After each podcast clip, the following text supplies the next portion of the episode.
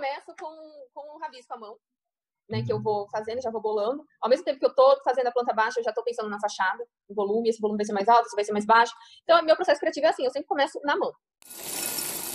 Bem-vindo a mais um Expresso do Arquiteto, um podcast que vai te fazer viajar pelo mundo da arquitetura. Eu sou Alex Fernandes e a convidada de hoje é a querida arquiteta Juliana Mânica. Então, chega mais! É, já que você tocou nessa parte de, de, criação, que é a parte que você gosta, como é que funciona aí o seu processo criativo na empresa? Olha, eu tenho aqui meu, meu risco e rabisco aqui, ó. Inclusive tem até um desenho de uma casa aqui. Ah, eu faço assim, eu começo com, com um rabisco à mão, né, que eu vou fazendo, já vou bolando. Ao mesmo tempo que eu tô fazendo a planta baixa, eu já tô pensando na fachada, no volume, esse volume vai ser mais alto, esse vai ser mais baixo. Então, meu processo criativo é assim, eu sempre começo na mão. Não tem como eu começar direto no CAD, eu não consigo, assim, eu não consigo me concentrar. Depois eu passo para o CAD, vou ajustando questões de medidas, é, essas coisas assim. A maioria das vezes, tudo que eu esboço é o que sai lá. Entendi. É, Muito difícil não dar certo quando eu desenho a mão e passo para o CAD. Muito difícil. Nossa, quase nunca acontece. Mas você chega a passar para o CAD ou nem essa parte de passar para o CAD você faz? Você já passa não, não, eu passo pro CAD, porque tem muitas coisas que só eu pensei na hora que eu tô uhum. fazendo esboço. Então, assim, eu falo, ah, que vai ser um afastamento, sei lá, de dois metros, e aí a pessoa não entende direito, tá? então eu rabisco, eu entendo meu desenho e passo pro CAD. Aí depois, meu William, a Rose, eles passam pro, eles fazem a parte executiva, adequam as linhas, tudo certinho. Entendi. E o 3D também eles fazem, mas você tá acompanhando de perto, como é que é? Porque tem não, toda aquela questão dos revestimentos. Isso, não, essa parte aí também eu faço, a parte de é, quando vai subir a fachada, porque assim, aqui no escritório, eu uma casa, por exemplo, eu apresento primeiro a planta baixa da casa hum. e depois a, a fachada. Então, hum. o cliente aprovando a planta baixa, eu, ele aprovando a planta baixa, a gente sobe o 3D. Essa parte de subir o 3D, geralmente são eles que fazem, eles sobem o 3D de acordo com a planta. A parte de uhum. volumetria, eu faço. Volumetria, revestimento, essa, essa parte eu faço. Claro que é a participação de todos, né? Sempre a gente se reúne e fala, ai, Miriam, pelo amor de Deus, vem aqui, me ajuda aqui. Não tá saindo. Mas é, é, funciona assim, basicamente. Na verdade, é um conjunto de situações e é, é muita. Cada projeto é um. Assim, é uma coisa, né? Mas é basicamente isso. É, hoje em dia, você diria que qual é o seu projeto favorito aí? Ah, é um escritório de fazenda que eu tô fazendo, que é maravilhoso. Que ele tem um forro de madeira, assim, um, um... Ah, ele é incrível, eu vou postar depois. Tem umas brises, o sol, ele, o sol da tarde, ele pegava, entrava com tudo, e a gente criou uma escada liquidal dentro, que seria a referência do, seria o partido arquitetônico, assim, da obra. E aí, queríamos mostrar essa escada e tivemos que usar vidro. E o sol da tarde pega nessa fachada. Então, a gente criou umas brisas, sabe? Foi tudo assim, foi indo e foi formando um conjunto. Nossa, foi lindo. Foi lindo, lindo, lindo. E aí, um forro de madeira, tudo que eu gosto, tudo que eu mais gosto, assim. É meu preferido, no momento. Ah, que bacana. É... E hoje você diria que quais são as suas inspirações assim na arquitetura? Onde você se inspira para criar esse, esse teu estilo arquitetônico? Ai, olha, Jacobsen. Uhum. Jacobsen são os meus preferidos, assim, é o que eu tô mais na parte de arquitetura, né? Arthur Casas também. É, eu gosto muito da, de interiores de Débora Guiar. Entendi. Eu gosto muito é... de utilizar materiais naturais, então esses arquitetos eles usam muito material natural, então isso Sim. me atrai. Assim. Né, as suas obras tendem mais para esse lado de usar materiais naturais, pedras, tem, é, madeiras. Eu já estou vendo aí o ripado de madeira atrás de você.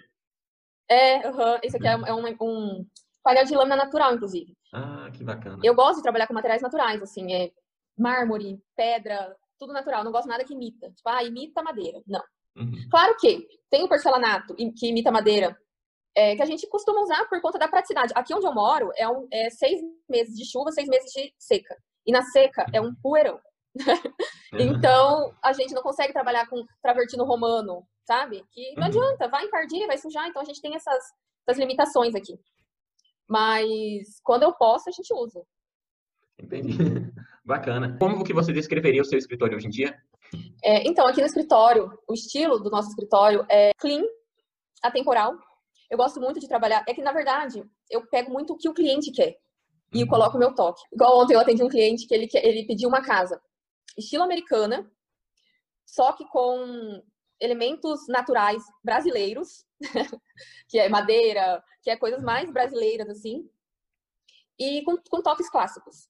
Então, na hora eu fiquei, meu Deus do céu, sabe? Mas eu consegui uhum. entender que o cliente é assim, que o cliente, ele, ele é assim, vai ser uma casa diferente.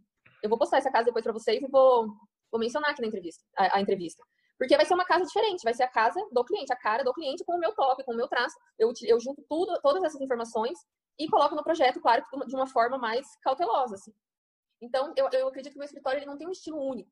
O estilo é muito do cliente e eu utilizo o meu traço, a minha concepção, é, equilibrando o gosto do cliente. É, você, além desse, você já, já, já teve propostas assim diferentes que você ficou, meu Deus, né? O que, que eu vou fazer aqui? Como é que eu vou fazer? Sim, um não, direto. É, e aí que eu falo que o como é importante a gente ter o nosso tempo livre, tempo de inspiração, de, de buscar conhecimento, de alimentar a mente. Arquiteto, ele vive muito de inspiração e, e alimentar a mente. Por quê? Porque quando chegar nesses momentos que o cliente pede esse estilo de casa, você vai saber do que ele está falando. Quando o uhum. cliente estava me falando como ele queria a casa dele, eu já sabia. Eu já sei como vai ficar a casa dele.